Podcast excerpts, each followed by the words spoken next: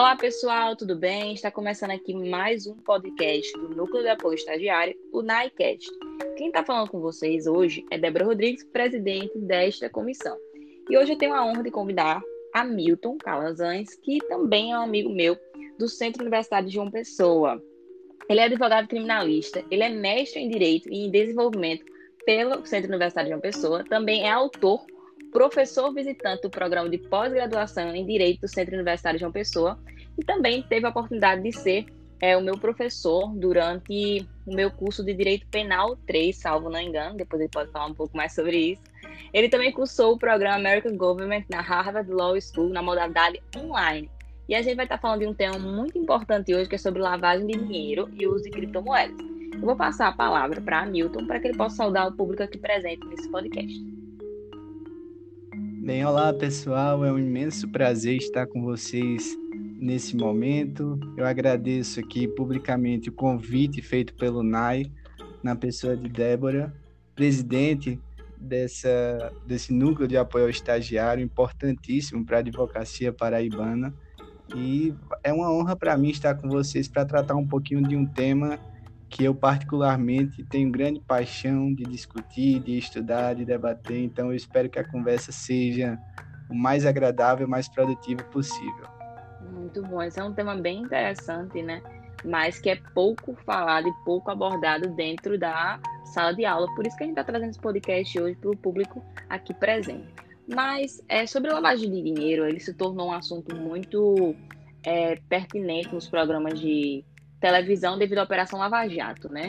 Tanto o público do direito quanto as pessoas que não estão na área começou a escutar esse termo lavagem de dinheiro. Mas o que seria de fato a lavagem e como é que ela funciona? Bem, Débora, eu gosto muito de um conceito trazido pelo professor Rômulo Paritó, é, a quem eu também deixo aqui minha saudação e meus agradecimentos, meu orientador durante a graduação e durante o mestrado, que ele fala de forma muito simples e objetiva que basicamente a lavagem de dinheiro seria transformar o dinheiro sujo em dinheiro limpo, transformar o dinheiro frio em, dinheiro quente, ou seja, dar aparência de licitude àquele produto adquirido de forma ilícita, decorrente da prática de uma atividade criminosa, seja ela qual for. Muito bom. E como é que ela funciona, essa, essa transformação de um direito ilí, de um dinheiro ilícito para que ele se transforme em direito lícito? Essa é uma pergunta extremamente interessante e relevante. Inclusive, se a gente pegar a doutrina, nós vamos perceber que há discussões, inclusive, quanto a essas fases da lavagem de dinheiro. Há doutrinadores que vão dizer que existem três fases, que seriam a colocação, a ocultação e a integração e essas fases teriam terminologias diversas, a depender do doutrinador, mas basicamente seriam três fases: a colocação, que é o primeiro momento em que o agente lavador recebe o produto do crime, então ele está ali com o dinheiro sujo nas mãos e ele precisa se livrar daquele dinheiro, ele precisa direcionar aquele dinheiro a algum, a algum lugar para que nesse local ele consiga dar a aparência de ilicitude, e aí geralmente são os paraísos fiscais, Aí a gente já está falando na segunda fase, que seria a fase de ocultação. Depois dos paraísos fiscais, dessa fase de ocultação, esse dinheiro é reinserido na economia nacional, aí a fase de integração, qual o agente criminoso vai adquirir bens como carros, aviões, é, barcos, lanchas, obras de arte também, e as próprias criptomoedas. Inclusive, é interessante a gente ressaltar que na própria segunda fase de ocultação, por exemplo, ele já pode adquirir as criptomoedas e depois, na terceira fase de integração, utilizando dessas criptomoedas, adquirir outros bens. Então, seria aí praticamente que a gente poderia dizer de uma lavagem, né? Ele adquire as criptomoedas e a partir das criptomoedas ele faz aquisição de outros bens para que ele possa utilizar aquilo livremente. Perfeita explicação. Inclusive nessa questão da, das criptomoedas, é, como é que funciona a lavagem através das moedas digitais? Seria para uso de paraísos fiscais ou seria apenas para transformar esse dinheiro e conseguir adquirir bens? Bem, pode ser pelas duas razões. Na verdade, as criptomoedas acabam proporcionando que os próprios agentes, os agentes criminosos, um certo lucro em um momento posterior, tendo em vista que a gente tem uma valorização constante das criptomoedas. Se nós pegarmos, por exemplo, o Bitcoin, que é a criptomoeda mais conhecida, dentre diversas criptomoedas, a gente tem mais de 6 mil tipos de criptomoedas espalhadas ao redor do mundo, mas o Bitcoin é a mais conhecida. Então, se você pegar a valorização do Bitcoin, ontem eu olhei, é, ontem, no caso, dia 19 de novembro, a gente está gravando esse podcast. 9 às 8 horas da noite, o Bitcoin estava. Tem que a gente está gravando esse podcast. Uma valorização era cerca de 100 mil reais. Então, os próprios acabam tendo a possibilidade de lucrar e a partir disso acaba sendo um cenário bastante interessante para investir aquele produto ilícito. Você investe o produto ilícito, tem a possibilidade de lucrar, ainda tem a possibilidade de adquirir novos bens por meio das criptomoedas.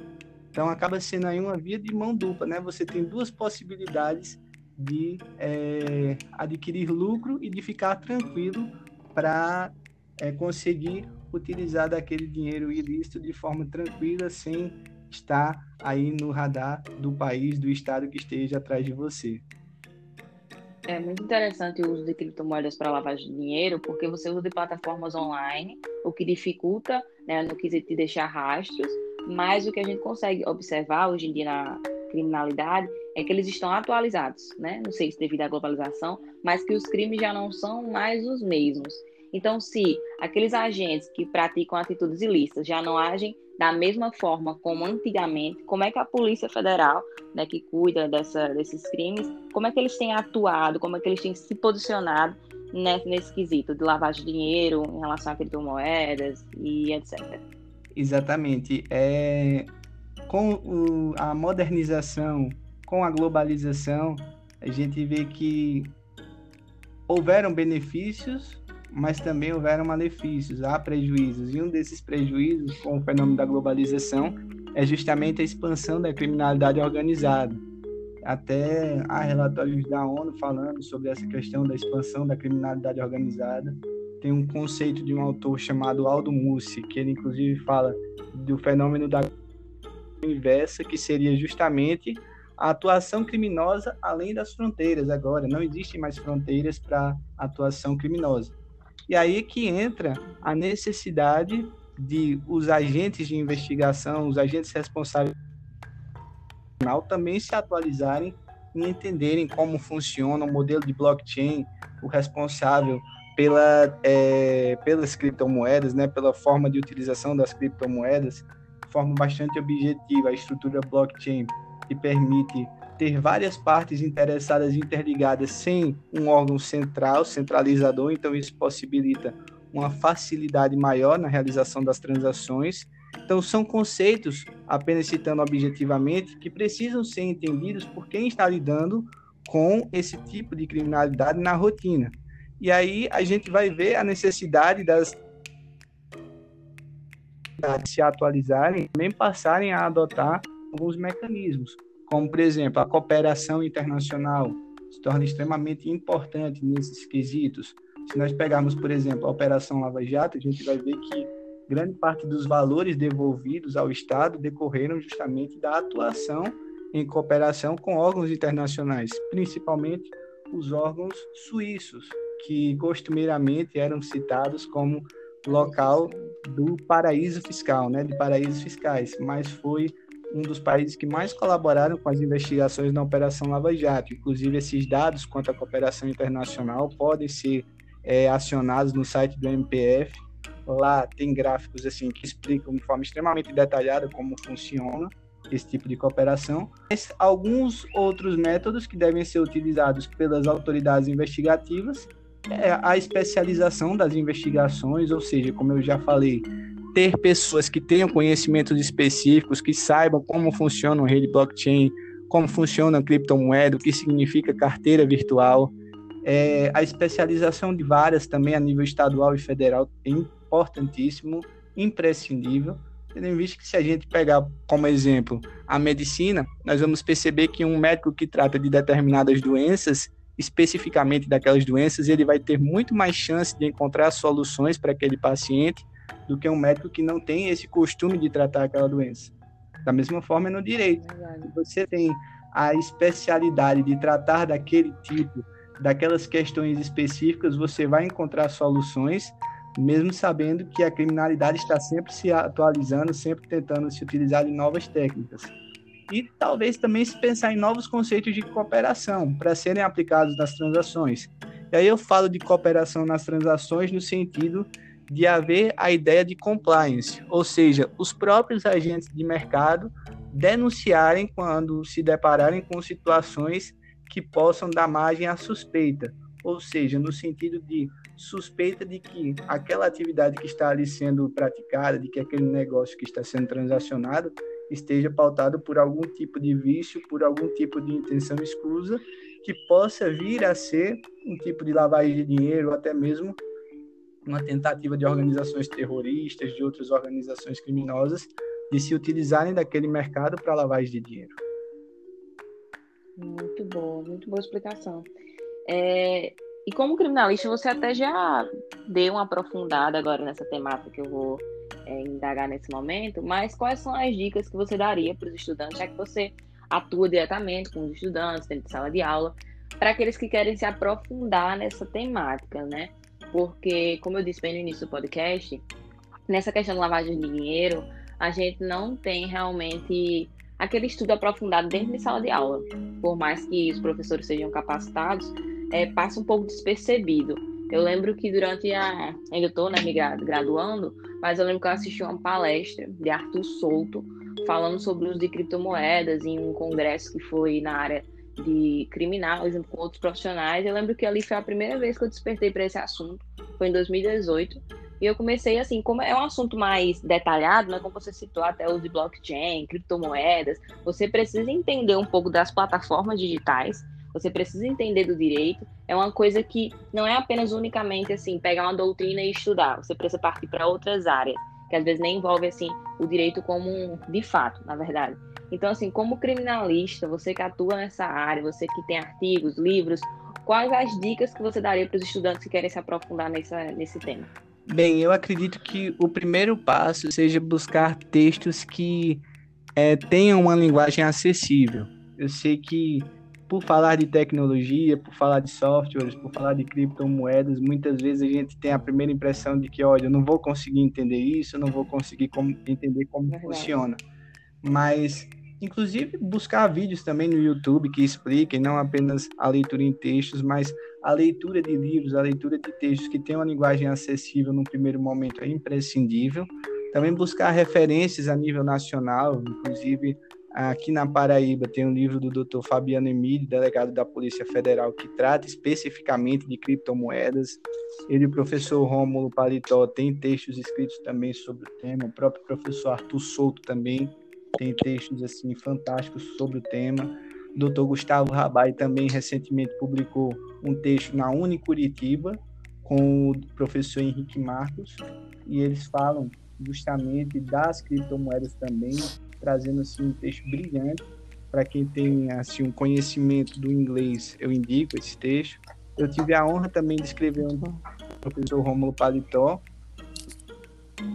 para o Congresso Nacional de Pesquisa em Direito, COMPED, a gente teve essa possibilidade de publicar esse texto que trata especificamente de criptomoedas, obviamente levando em consideração também que é, pela rápida atualização, por ser algo que muda da noite para o dia, então alguns textos podem ter dados um pouco discrepantes com a realidade atual, tendo em vista a época em que foram escritos, mas a principal dica que eu dou é essa: é você buscar textos que tenham uma linguagem acessível, que te possibilitem uma boa leitura, que possibilitem a formação de uma base inicial, para depois você ir realmente construindo tijolo por tijolo, entendendo, assistindo palestras, assistindo vídeos também na internet que facilitem a explicação e tentar também colocar isso em papel, né? Tentar transformar isso em artigos para que é, os estudantes possam sair da graduação já com boas produções a nível acadêmico, já tenham essa possibilidade de se apresentar em congressos, para que a gente tenha uma discussão cada vez mais ampla e mais efetiva de uma temática tão importante. Muito bem. E já que você falou em boas leituras, Hamilton, quais são as indicações de, livro, de livros que você deixa para o nosso público? Bem, é, do mais recente que eu tenho lido, eu indico os livros do Dr. Fausto de Santos. É alguém que tem trabalhado muito essa parte de tecnologia. Ele tem livros em inglês e português. Especificamente em português, eu indico o livro Inteligência Artificial e Direito, lançado agora neste ano. Ele já trata também da Covid-19 e dos impactos da Covid-19 com é, a utilização da tecnologia. É, como eu já indiquei até o livro do Fabiano Emílio,